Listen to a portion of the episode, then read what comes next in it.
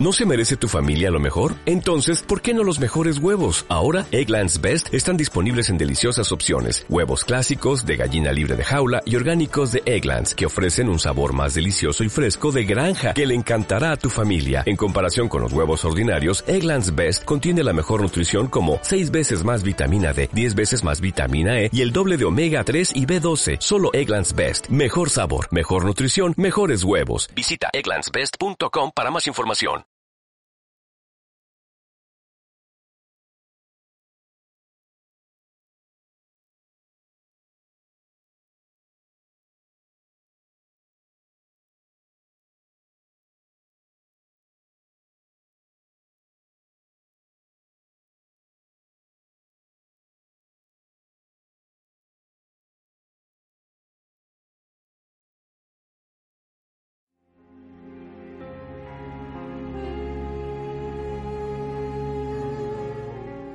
Soy Ana Ortega.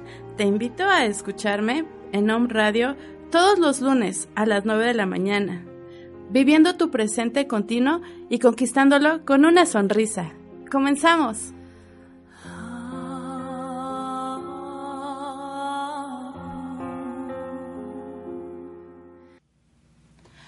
Hola, muy buenos días. Muchas gracias por acompañarnos aquí lunes 23 de diciembre. Ya mañana vamos a, estar cenando cosas ricas. Y pues muchas gracias a todos los me escucha por escucharnos, por sintonizarnos. Y saludos a toda la familia OVNI por acompañarnos y por reproducir nuestros likes. Y en esta mañana, y en esta mañana nos acompañan Amelia López López y su esposo Roberto, Castro, Gómez. Gracias, Anita. Pues muy buen día, Omne Escuchas, como dice Anita. Es una bendición estar acá dando los buenos días. Nosotros somos eh, invitados de Anita y estamos acá de parte de Bioser, formamos la empresa Bioser y nosotros tenemos un proveedor, que nuestro proveedor es Omnilay, que es justamente para hablar de salud. Buen día. Pues sí, así es, Roberto. Pues nuevamente aquí saludándolos a todos, a todos los escuchas, este, pues aquí presentándonos con este nuevo tema. De verdad que es, apasionante esta experiencia, es una aventura. Nos, nos encanta la vida, nos encanta el placer de vivir la vida, nos encantan las aventuras, nos encanta todo lo nuevo que viene, siempre estamos en constante movimiento, nunca estamos en lo mismo, nunca tenemos una rutina predeterminada nos encanta recibir lo que la vida nos está ofreciendo. Así es, pues muchas gracias por esta, por esta sintonía, por esta frecuencia. Y el tema de hoy justamente las adicciones, no, la ausencia que genera las adicciones. Así era así. Muy bien, sí, este, por ahí empezaron a preguntar que se andara un poquito más acerca de las adicciones y lo que hablábamos la semana pasada en cuanto a cuando nuestro cerebro eh, fabrica muy poca dopamina, precisamente por eso entramos en este mundo de las, de las adicciones, porque nuestros deseos son de baja vibración, ¿sí? Entonces, eh, estos deseos se limitan a comer, a tomar alcohol, a, fumar, a las drogas, a las compras compulsivas, ¿sí? la comida, la comida este, eh, bueno, todo lo que te genera una necesidad para cubrir una ausencia, pero que realmente esa ausencia que puede ser de amor, de calor, de un abrazo, de una manifestación, sí, es, es una ausencia realmente de sí mismo. Sí, uno puede creer que esa ausencia es porque mi papá, mamá no me amaron, porque me abandonaron, porque todo el tiempo trabajaba y nunca estuvieron conmigo, porque mis hermanos era yo el más chico de los de todos y, nadie me hacía caso, o era yo el mayor y tenía yo la responsabilidad de los más grandes y, y pretender y creer que de repente en la escuela me hacían bullying, sí, o sea que no me tomaban en cuenta y de repente repetimos y repetimos esa misma historia porque creemos que es el exterior el que nos ha abandonado, pero realmente es la ausencia de sí mismos. ¿sí? El, no sentir tu propia presencia, el no sentir esa, esa esencia, ese poder que emana de nosotros, que se nos ha dotado. Porque déjame decirte, este, Anita, nosotros al nacer venimos con un paquete muy completo. O sea, ya venimos con amor, ya venimos con la felicidad, ya venimos con la plenitud, ya venimos con la bondad, ya venimos con la gratitud, o sea, venimos con ese paquete completo. La cuestión es que por la educación, por las creencias, podemos llegar a creer que tenemos ausencia de estas este de estos estados del ser, porque a final de cuentas el amor, la felicidad, la plenitud, la bondad, el agradecimiento es un estado del ser con lo que venimos, pero solamente podemos creer que tenemos ausencia de esto y creer que es el exterior el que nos ha abandonado, creer que es el exterior el que no nos quiere, creer que es el exterior el que nos ataca. Y entonces generamos un sentimiento de carencia. O sea, ahí están las ausencias. sí, porque experimentamos la ausencia de papá, la ausencia de la pareja, la ausencia de un hijo, pero es solamente una creencia, o sea, es, es un concepto mental que yo estoy creando, sentirme solo, sentirme abandonado. Y eso no puede ser, es imposible, porque estás respirando. Solo disponte a sentir tu existencia y vas a ver que nunca, nunca estás solo. Sí, totalmente de acuerdo. Es bueno, una clave, un punto muy importante, ¿no? Eh, disponte a, y sí, una de las cosas que se manejan mucho dentro de la filosofía de Luis Hay es justamente estar dispuestos, estar dispuestos a, a estar eh, presente en mi vida y hacerme responsable, 100% responsable de lo que estamos, de lo que estamos creando a nuestro alrededor y que todo tiene que ver con nosotros. Y sí es cierto, ¿verdad? Sí, definitivamente. Eh, yo creo que, como bien dices, el estar, el estar en el presente cada día, porque hablemos de un mañana, que mañana obviamente va a ser presente, que tú bien lo decías al principio, y estar siempre en el momento presente. Eh, cuando haces conciencia de que estás, ahí es cuando tú empiezas a fluir y te empiezas a dar cuenta. Sí, totalmente de acuerdo. Les mando, les mandamos saludos a todas las personas que nos están viendo. Si quieren hacer preguntas, lo pueden hacer por Facebook. ¿eh? Estamos, ahora sí estoy pendiente si hacen preguntas. A todo esto, Robert, que este, que estamos platicando, es un tema muy que la verdad me gustaría una pregunta que nos hacemos a menudo la frecuencia, la e, es una pregunta muy frecuente cuando nosotros cuando me preguntan, pero ¿cómo lo hago? O sea, pero ¿cómo, cómo, cómo yo creo toda esta, todo esto que me está pasando y cómo me doy cuenta de lo que estoy haciendo y cómo me doy cuenta que está dentro de mí? O sea, ¿cómo es que lo, cómo es que nosotros le invitamos a las personas a esta parte de conciencia y de responsabilidad, del darse cuenta, de despertar de sus propias, de sus propios resultados? Fíjate, eh, en respecto a tu pregunta, Anita, me viene a la mente otra pregunta, ¿no? esa, esa eterna pregunta, ¿qué fue primero? ¿El, huevo o la gallina? Sí. por esta situación, porque a falta de nutrición en tu cuerpo, en tu cerebro, eh, tu cerebro no genera neurotransmisores, dopamina, serotonina, oxitocina, endorfinas, que son este neurotransmisores de la felicidad y puede decir que entonces tienes una baja vibración y por esa baja vibración no te sientes amado, no te sientes capaz, no te sientes merecedor, ¿sí? O es porque ya te sientes no merecedor, porque ya es porque te sientes no capaz, es que empiezas a generar esta baja vibración y entonces vas hacia alimentos bueno, alimentos o comida chatarra, sí, que no nutre tu cuerpo y que, y que no ayuda a tu cerebro precisamente a generar estos neurotransmisores. O sea, ¿qué es realmente? Si es, es porque ya me siento así o porque yo estoy consumiendo estos, este, estas comidas que no me aportan nada, que se me genera esta baja vibración, sí. Y entonces dices, bueno, ¿por dónde empiezo? ¿Cómo empiezo a hacer contacto conmigo? Para empezar, fíjense, eh, yo tengo muy firme esta creencia porque eso es lo que a mí me ayudó mucho a entender qué pasa con mi vida. Sí, el hecho de que nosotros elegimos todo antes de nacer. Yo elegí en papá, yo elegí en mamá, yo elegí el árbol donde, donde voy a llegar. Sí, yo elegí esas circunstancias de vida para un propósito, sí, que es experimentar. Nosotros estamos experimentando en esta vida.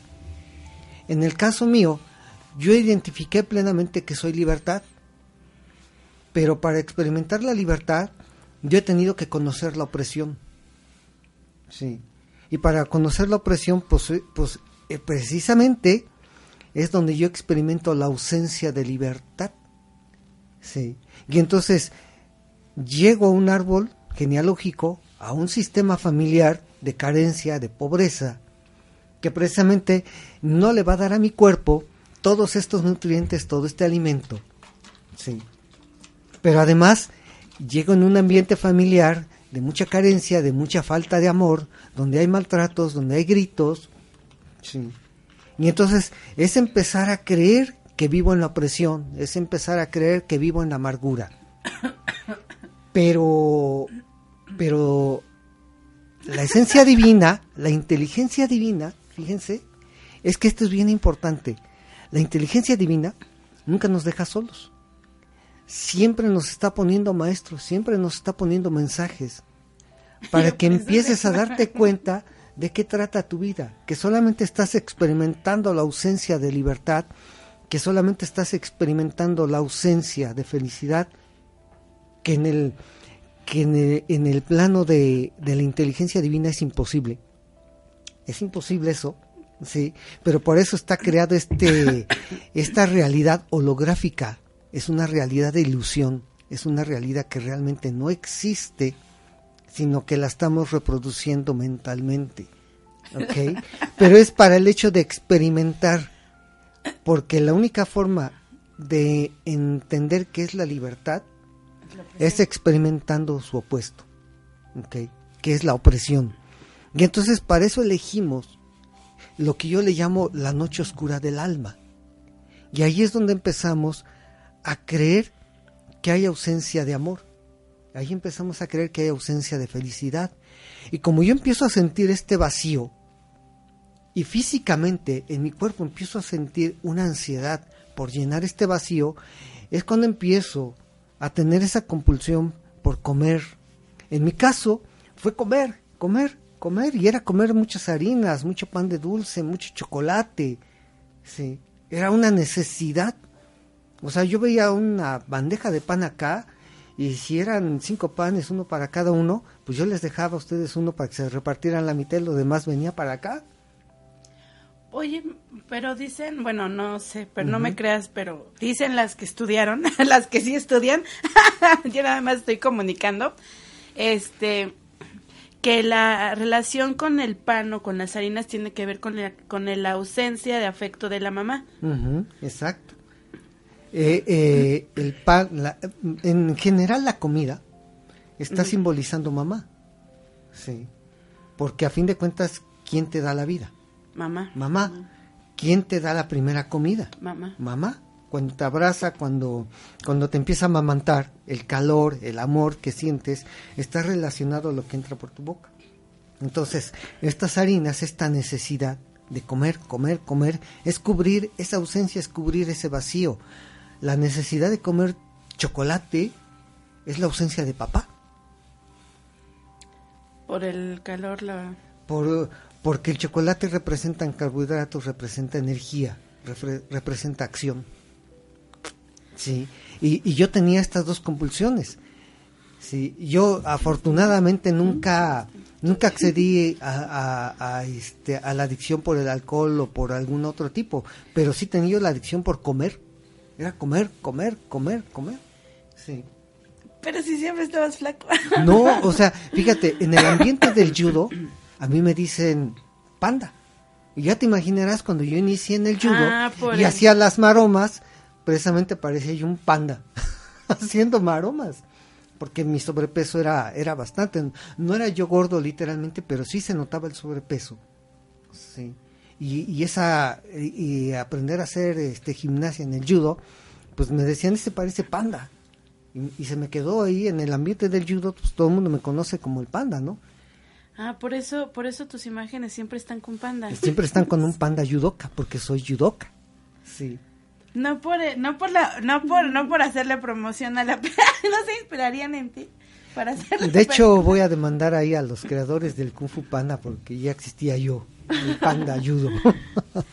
sí, entonces. Saludos a, perdón, discúlpame que te interrumpa. Saludos a María Flores. Muchas gracias por el, por tan interesante información. Me encanta. Muchas gracias por tu aportación. Si tienes alguna duda, con gusto la podemos resolver. Si no quieres que preguntemos, que digamos el nombre de quien hace la pregunta, pues también, este, también nos los puedes hacer saber. Este, una pregunta antes de que se me olvide. Cada adicción o, o cada es que, o sea, es que sí, estaba yo, yo bien, yo también ya estoy, ya estoy usando el vocabulario de que estoy creando, estoy, estoy en esta, estoy en esta, en este mundo ilusorio donde esta parte requiere ver esto y esta parte, y cuando me pasan cosas, yo digo, a ver, espérate, y me regreso, ¿no? Y, y, me, y me analizo y, y entonces ya me empiezo a ver la frecuencia, o sea, no veo la persona o no veo la, o veo la situación, pero desde mi frecuencia. Y la verdad es bien interesante porque entrar en esta, eh, o sea, darte cuenta en qué frecuencia estás que lo estás viendo afuera. Ay, esto tiene que ver conmigo. Esto tiene que ver conmigo. No, o sea, darte cuenta.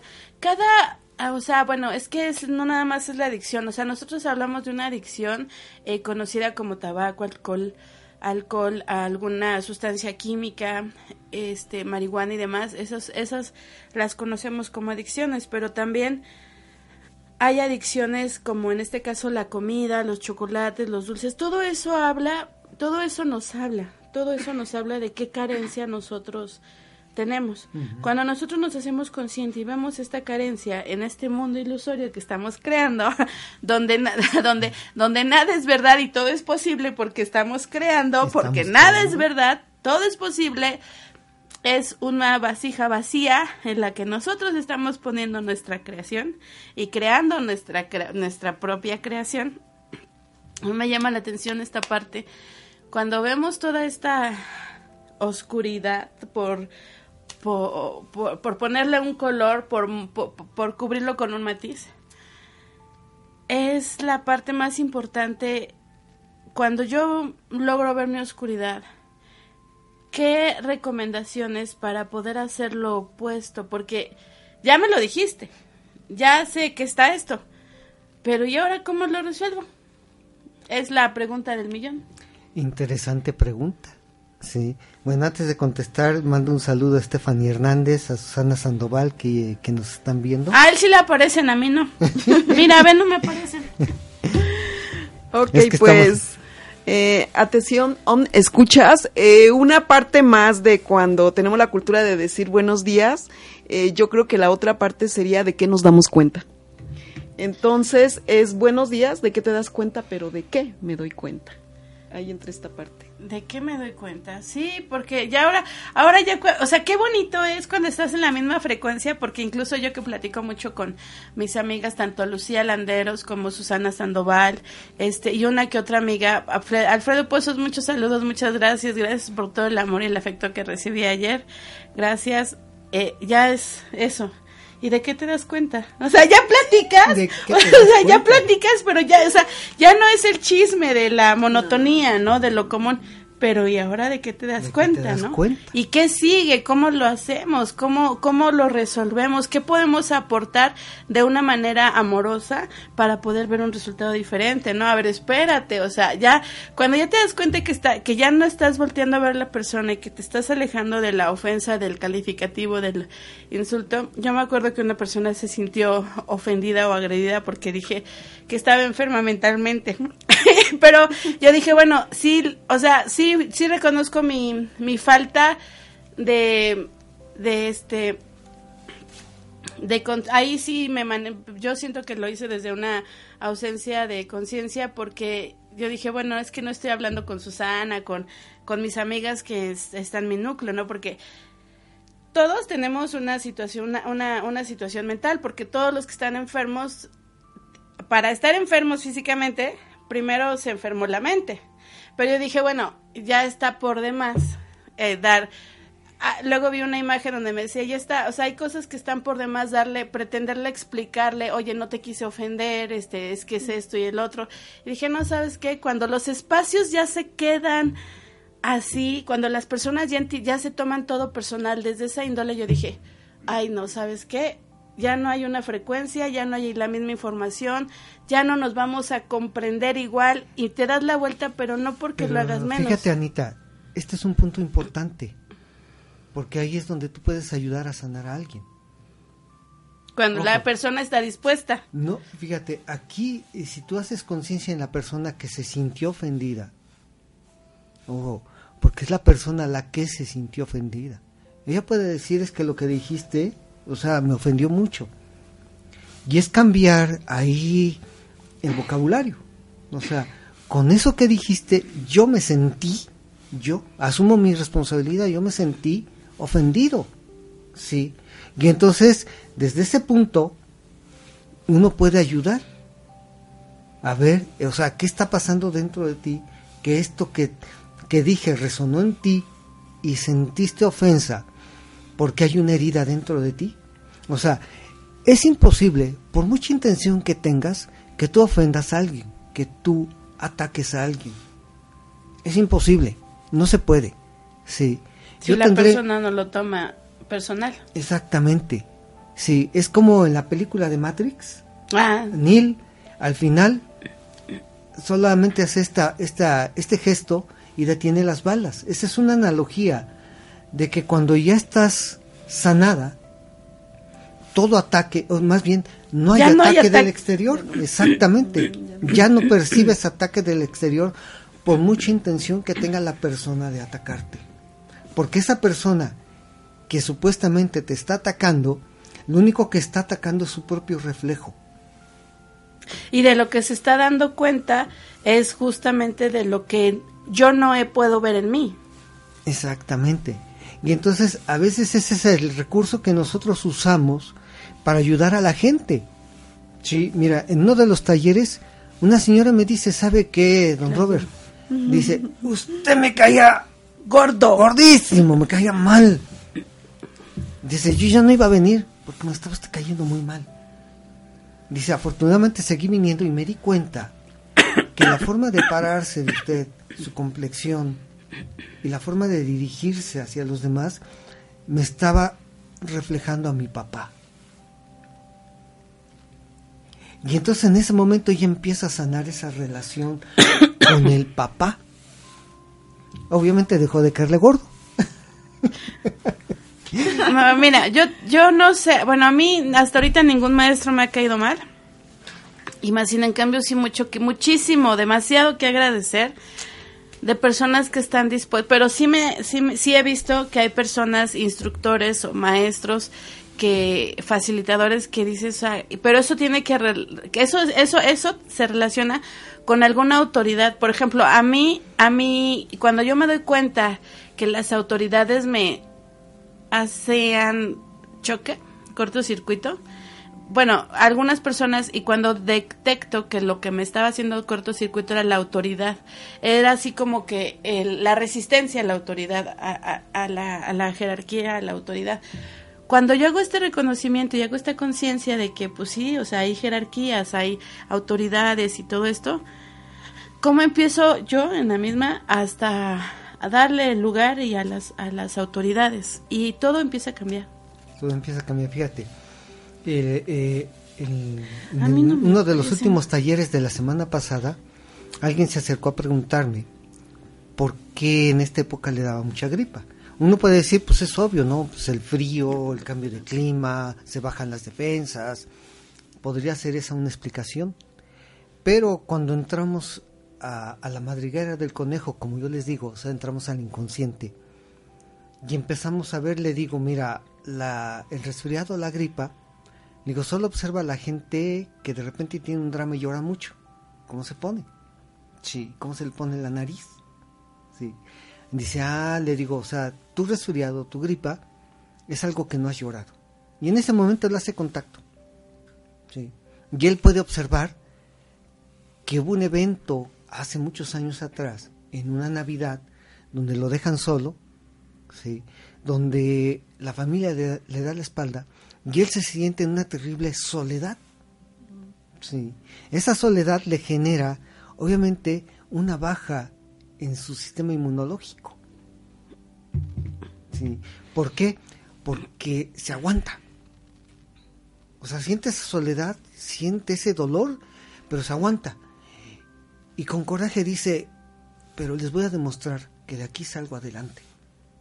Entonces, no lo lloró, se lo aguantó.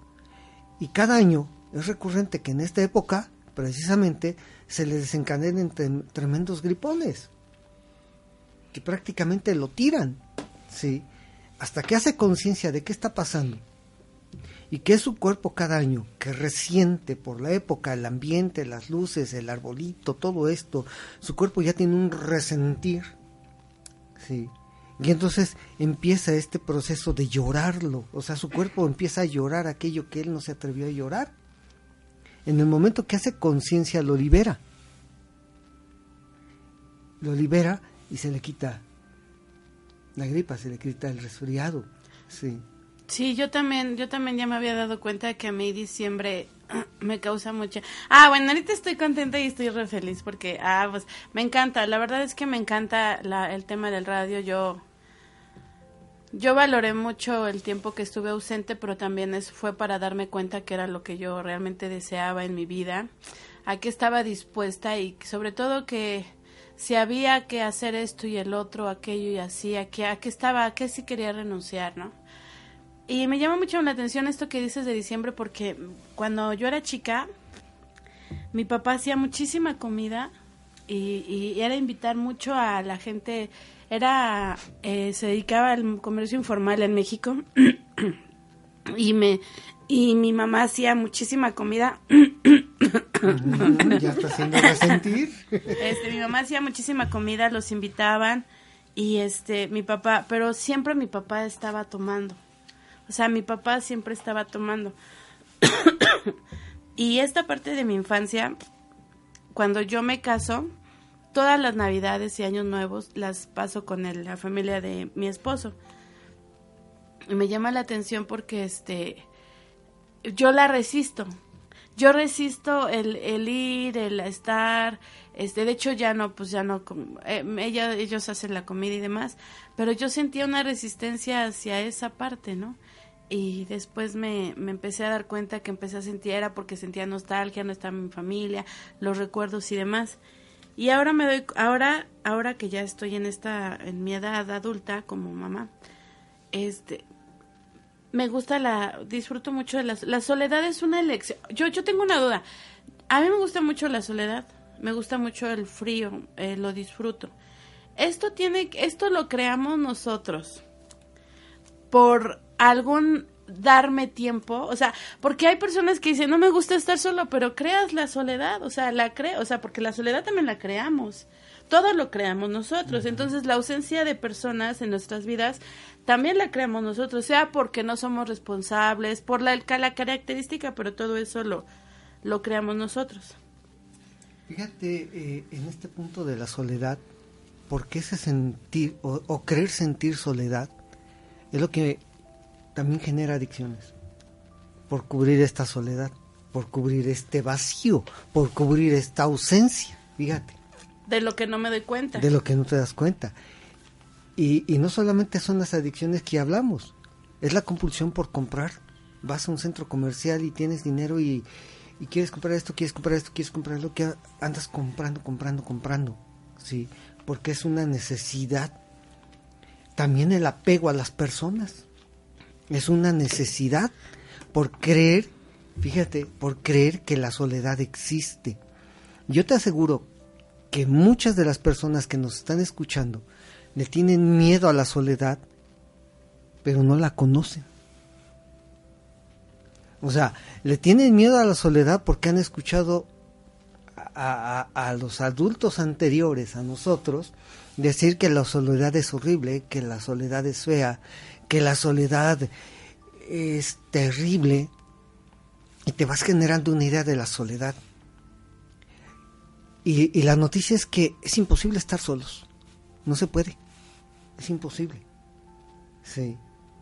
Puedes estar un momento aislado de las cosas del exterior, pero no estás solo.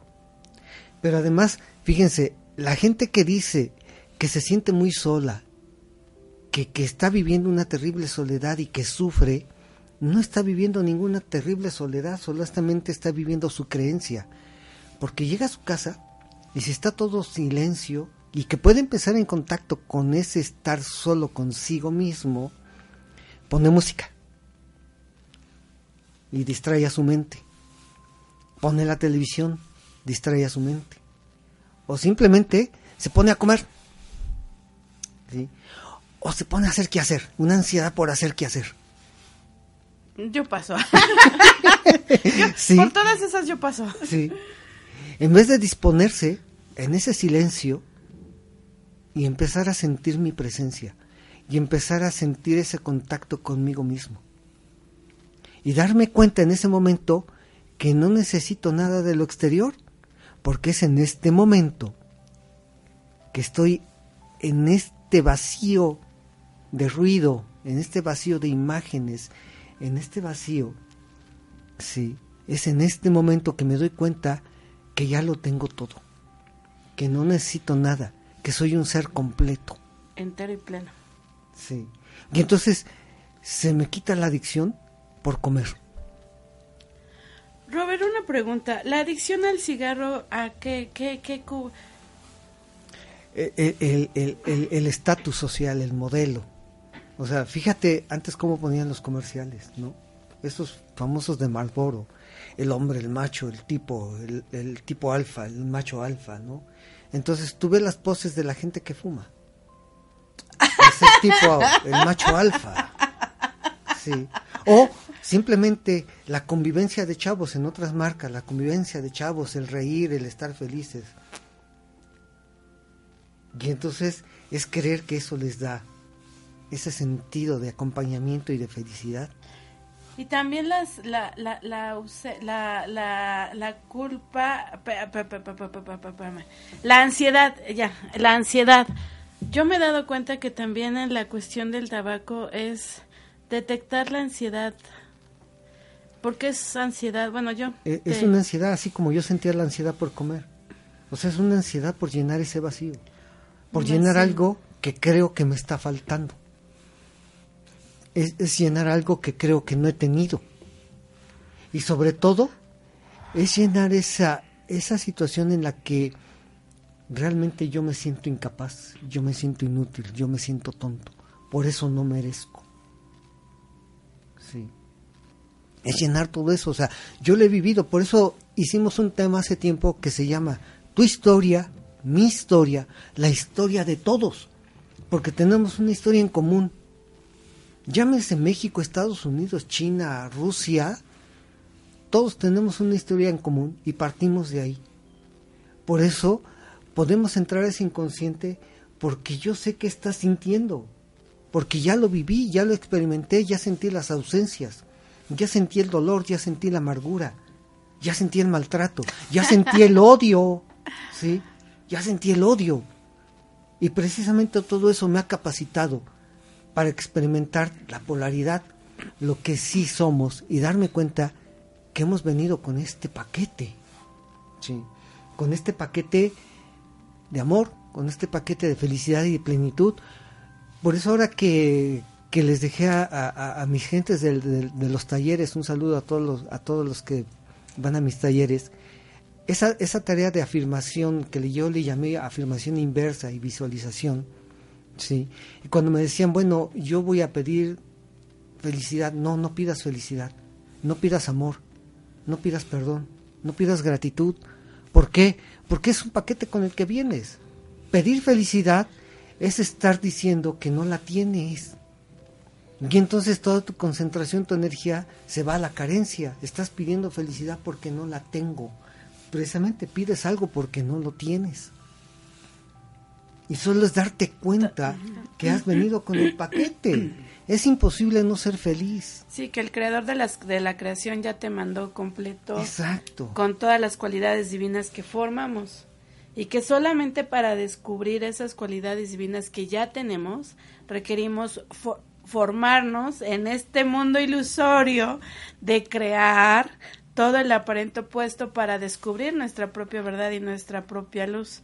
Una de las cosas de las que yo me di cuenta es que y yo celebraba cada conflicto que, que, que, generaba en mi vida o que creaba en mi vida. Es más, creo que hasta me gusta, que, es más, a mí creo que hasta me gusta crear conflictos. Entre más conflictos tengo en mi vida, yo soy la mujer feliz. Cada que llega un conflicto en mi vida, que tengo una situación por resolver, digo, ay, qué padre, porque solamente así voy a ver mi aparente opuesto. Este, y me doy cuenta de estas partes donde realmente descubrir este conflicto que me lleva a ver mi aparente opuesto de toda la porque así como hubo mucha oscuridad, mucha perturbación en mis pensamientos y demás, pues ahora hay claridad, ahora puedo ver las cosas, o sea, hoy ya me puedo reír, puedo puedo disfrutar de algo que en algún momento me decían, no es que tu risa escandalosa es porque te gusta llamar la atención, o es que te ríes para que la gente te vea, o es que, pero la verdad es que está muy fingido y demás. Y yo los veía y yo decía, todavía, ¿sabes qué pensaba? ¿Sabes qué pensaba en mi mundo carente? ¿Será que la gente tiene la razón? ¿Será que inconscientemente estoy tratando de llamar la atención de alguien? Pero a mí lo que me ha beneficiado es que me hago mucho, si te das cuenta que me pregunto mucho, ¿no? Sí. Entonces yo decía, cuando ya empecé en todo este rollo, pues ya, pues digo, ya, pues sí, o sea, si a lo mejor sí estoy llamando la atención de alguien por medio de la risa, pues ya que puedo hacer, ¿no? Eso es algo, pero la verdad, pues me, por más que lo he hecho, lo he querido con, este, una pregunta antes de que suba en, ¿qué saludos para Amelia y para Roberto? la ludopatía, ¿a qué se acontece? Ah, caray, primera vez que escucho eso. Si me puede aclarar a qué se refiere. Lucero Herrera, pues gracias por los saludos para ellos. Me imagino que la conocen. sí. Pero pues no sabemos, no habíamos escuchado la palabra. E-, eso de ludopatía me suena a algo lúdico, no sé. Sí, yo creo. sí. y, y no, no, pero no, no desconozco el término luz. Un, un saludo, luz, Lucero, un saludo, Angélica. Este, yo, yo quería comentar algo dentro de esto del tema de las adicciones, que muchas veces también se puede tener una adicción por la salud. Es una, es una patología a los juegos de azar. Ah, ok. ¿Es una adicción también? Sí, los juegos son una, y es, más, son las más, son las más fuertes porque es una satisfacción de querer ganar, ganar, ganar, ganar. Querer ganar, ganar. Muchas veces puede representar, fíjense, porque esto del juego de azar puede representar en alguien lo que para el montañista, el riesgo, y disfrutar del riesgo. O sea, no importa perder o ganar, lo que le gusta es el riesgo. Sí, así como un montañista, alguien que está en los deportes extremos. Pero cuando este juego de azar es una necesidad, porque es la única manera de sentirte acompañado, y tienes que entrar al juego, te enojas cuando pierdes, o, te alegras demasiado cuando ganas, pero no es el perder y el ganar, sino la necesidad de estar con alguien y que te reconozcan y que te feliciten cuando ganas y que te apapachen, pobrecito, pues ahora perdiste. ¿Eso es una adicción? Sí, es muy distinto a la gente que, que, le gusta el riesgo, la aventura.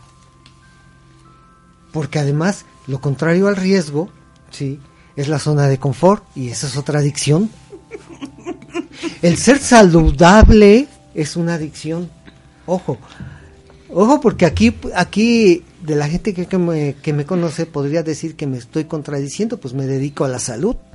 No, pero no, o sea. Pero ojo, no es lo mismo esa adicción a lo saludable a que se te forma eh, eh, eh, esa, esa ¿cómo le llamaríamos? Esa ansiedad por siempre estar comiendo sano, sano, sano, sano, sano, sano, sano, por vigilar hasta por gramos lo que comes, por este, porque en, tu casa estés extremadamente limpio, porque puedes juntar este microbios o bacterias y, y no tocar nada y que todo esté extremadamente limpio y cuidar con mucha ansiedad todo este estado de salud.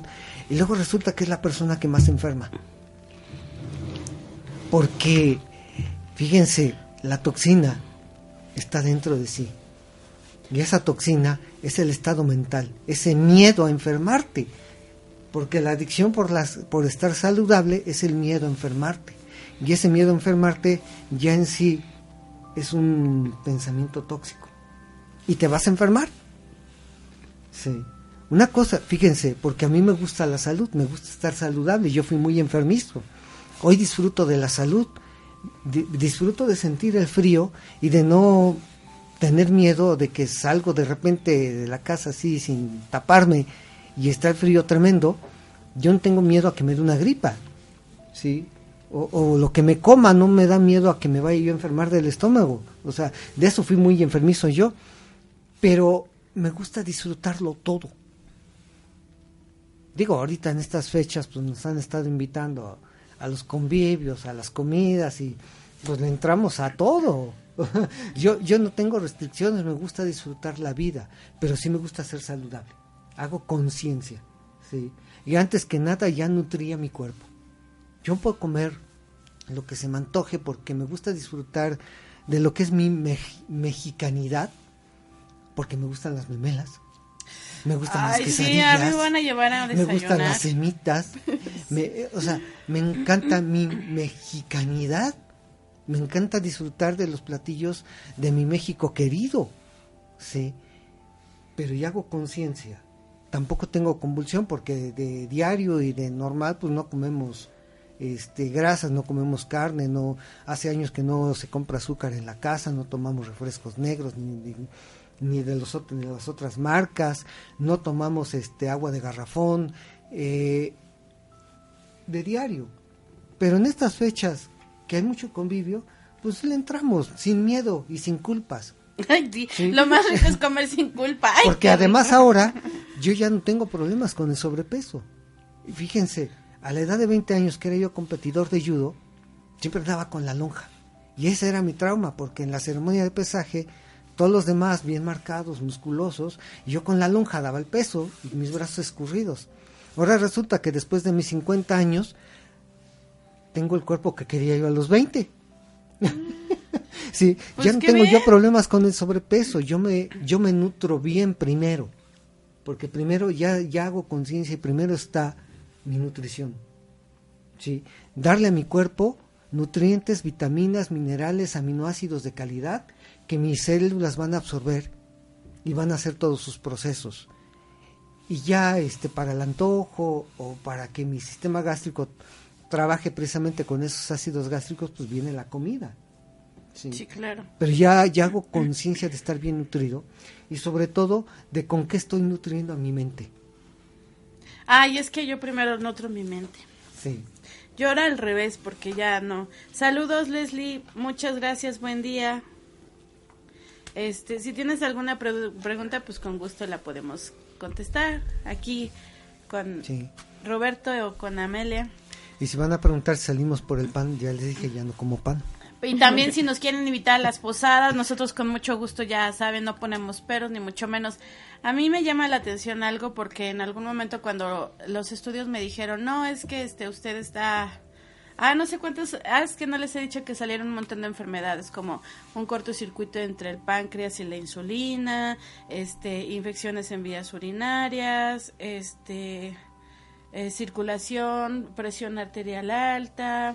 Ah, bueno, salieron un montón de cosas, pero un montón de cosas que la verdad ya ni me acuerdo. y, y era de que no puede comer esto, no puede comer lo otro, no puede comer así, no puede comer así, todo lo que no podía comer, ¿no?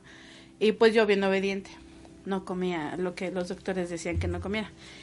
Y por un tiempo, pero después me di cuenta que realmente no, incluso hasta comía las cosas y hasta me hacían daño. O sea, hasta parecía que como, como me compraba las historias del daño, que realmente literal tal cual me hacían daño. Y hubo mucho tiempo que estuve con vómitos, como de marzo, abril, mayo, mayo. De mayo a septiembre, mayo a septiembre estaba con náuseas, vómitos, este, una cuestión emocional un poco baja y estaba así con, pero me salgo del ambiente. O sea, como, y hay ahorita que estaba mencionando la toxina, cuando salgo del ambiente, las cosas empiezan a mejorar. Entonces, cuando digo, y yo soy de la idea que no creo en la gente tóxica, porque si yo si yo creo en la gente tóxica, pues la toxina, ¿quién es? Pues yo. Entonces, pues nadie puede ver lo que no tiene, ¿no? Más sin en cambio, cuando yo salgo de ese núcleo, mi, mi cuestión de salud empieza completamente a cambiar. ¿Será que los ambientes sí te crean alguna, o es emocional, mi creencia emocional, o sea, el ambiente está, pero es mi creencia emocional. Es tu creencia emocional. O cuando no somos compatibles. Nosotros vamos a estar en ambientes de acuerdo a nuestro estado mental. O sea, atraemos lo que somos. Y cuando el ambiente o el núcleo social en el que estás, pues no te cae bien porque no, ya no son compatibles en pensamientos. Es una de ¿Puede dos. ser? Una de dos. Quiere decir que es momento de un cambio y de cambiar el ambiente o, sí, que ahí está tu misión de vida. Ah, no. pero también es una elección, Porque ¿verdad? Es, es una elección, pero es muy importante, fíjate. Nosotros somos muy conscientes de eso. O sea, el ambiente en el que estemos sabemos que nosotros somos los protagonistas. Sí. ¿Cómo a través de nuestra presencia transformamos un ambiente, entre comillas, tóxico? Para empezar, exactamente lo que dijiste. Ya no creo en la toxicidad exterior. Si percibo algo tóxico del exterior es que la toxina está en mí, exactamente. Sí. Que entonces es como yo con mi presencia, sí, logro transformar un ambiente denso, ya no tóxico, denso. Sí. ¿Cómo ayudo yo?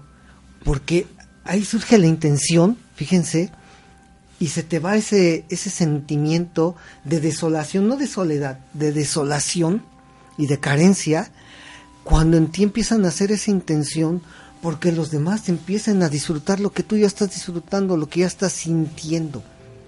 O sea, porque ya experimenté el odio, ahora estoy experimentando el amor.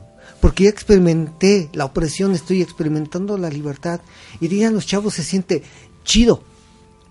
Y entonces, ¿cómo hago yo para que los demás empiecen a despertar y empiecen a ver?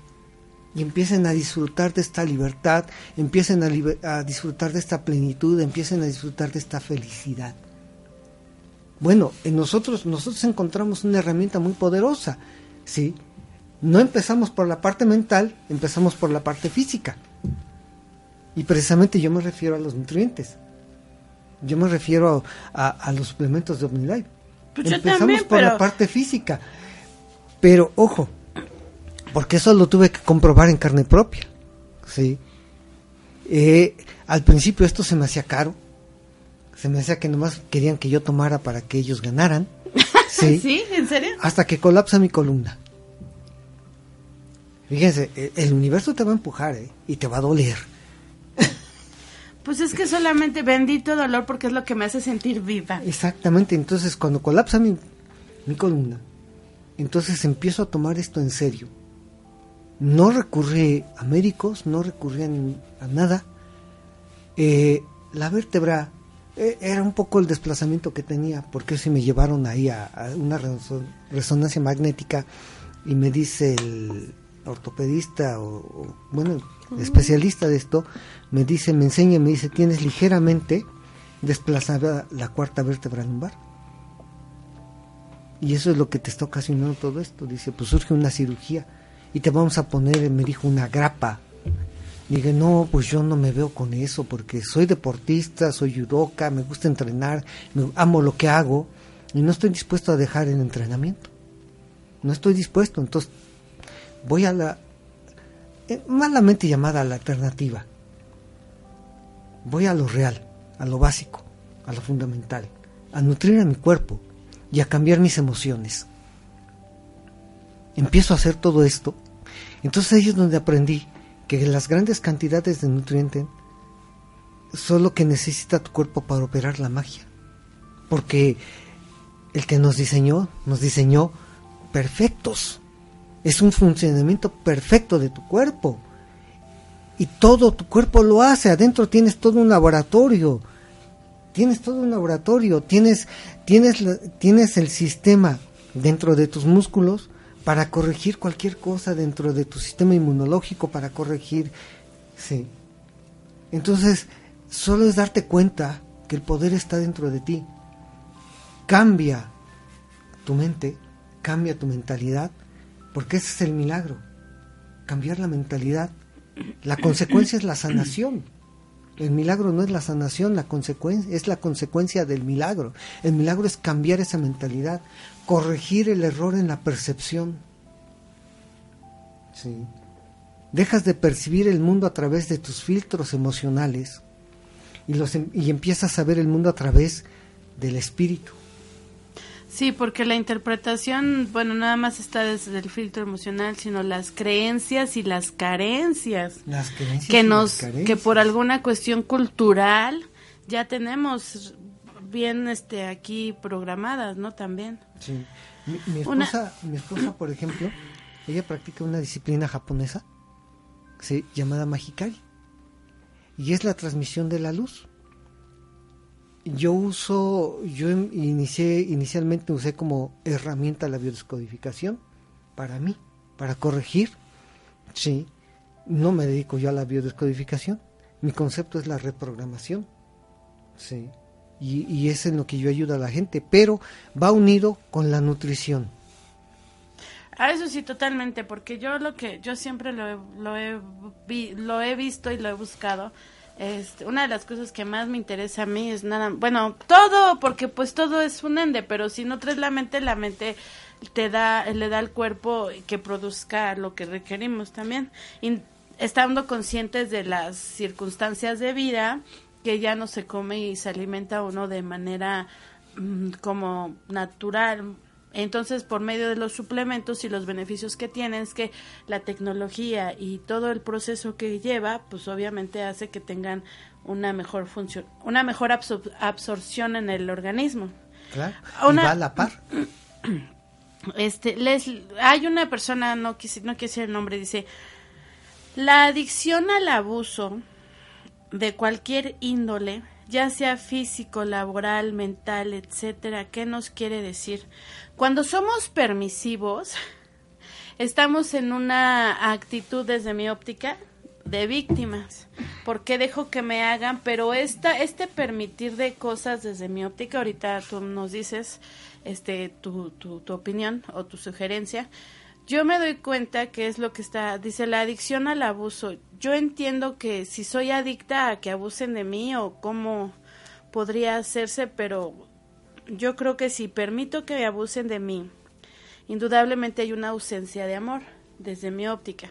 porque no dice soy permito que las cosas pasen o las hagan porque por un algo, por alguna situación? El detalle está aquí en todo lo que permito que hagan porque de todas maneras me desarrolla o se me se desarrolla en mí un síntoma en la cuestión emocional de salud.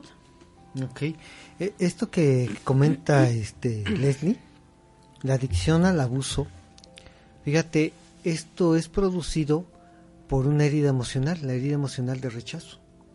Quien trae herida emocional de rechazo va a permitir esto. Y no solamente lo va a permitir, o sea, lo busca. Sí, y se pues, de los puedo decir ampliamente, porque si alguien ha traído una herida emocional de rechazo, ese he sido yo. Sí, yo también. Sí. ¿Por qué? Porque soy hijo de adopción. Mi mamá biológica, por las circunstancias que sea, me da en donación con la mamá adoptiva, pero mi biología está registrando rechazo. Mi mamá adoptiva también me rechaza, y no porque no me quisiera recibir, sino porque ella traía un dolor muy grande de haber perdido una hija. Sí, dos meses después de haber nacido, lo único que quería era reponer a su niña. Y yo llego niño, sí, inmediatamente mi biología de varón se siente rechazada. Entonces yo crezco con esa herida emocional de rechazo. Y entonces toda mi actuación ante los demás es siempre fue querer agradarles. Me convertí en ese, en, eh, en ese, ya que estás ahí. Ya que estás ahí, Ana, pásame esa botella. Ana, ah, ya que vas ahí, Ana, tráeme esto. Ana, ¿sabes qué? Hazme un favor. Como traes una herida de rechazo, sí, y esa es muy fuerte y es muy dolorosa, entonces te la pasas haciendo lo que los demás te dicen. O supliendo necesidades de los demás para recibir una aprecio, una estima, una gratitud. Exactamente, sí. Y entonces ahí es donde tú estás permitiendo abusos y, y los estás creando. Porque entre más favores haces, entre comillas. Y es que en realidad, ah, si cambiamos la palabra, si nosotros, yo una de las cosas de las que ya uso la palabra, yo estoy creando, yo estoy creando estos personajes en mi vida que están abusando de mí, que estoy permitiendo abusar de mí para darme cuenta de que ahora ya lo estoy, ya me estoy dando cuenta. O sea, porque si ya está esta pregunta latente es porque ya, ya me di cuenta. Ahora me hago responsable de que estos les quito la culpa para que yo me salga del cuadro de víctima, quitarles la culpa a las personitas, me hago responsable de esta situación que tiene que ver conmigo. Y entonces procedo a entonces ya procedo a hacer lo, lo, propio y adecuado. Pues muchas gracias, les damos las gracias, ya nos quedamos así, este, va a haber continuación de todas maneras, ustedes no se preocupen porque verdad que nos van a seguir acompañando, sí, verdad, muchas gracias. Así que un aplauso, este, les agradecemos el que nos hayan acompañado, pues cualquier cosa ahí nos pueden, ya tiene la página Bioser, Facebook, y este es lo mismo. Lo mismo. Alegría y amor en libertad. Ana Ortega para servirles, un gusto y un placer. Y muchas gracias. Les invito a conquistar su presente continuo con una sonrisa. Gracias. gracias.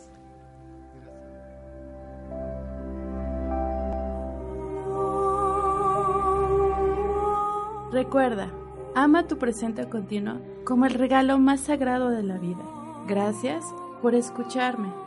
Te espero la próxima semana aquí por Home Radio en Amor y Libertad 9 AM.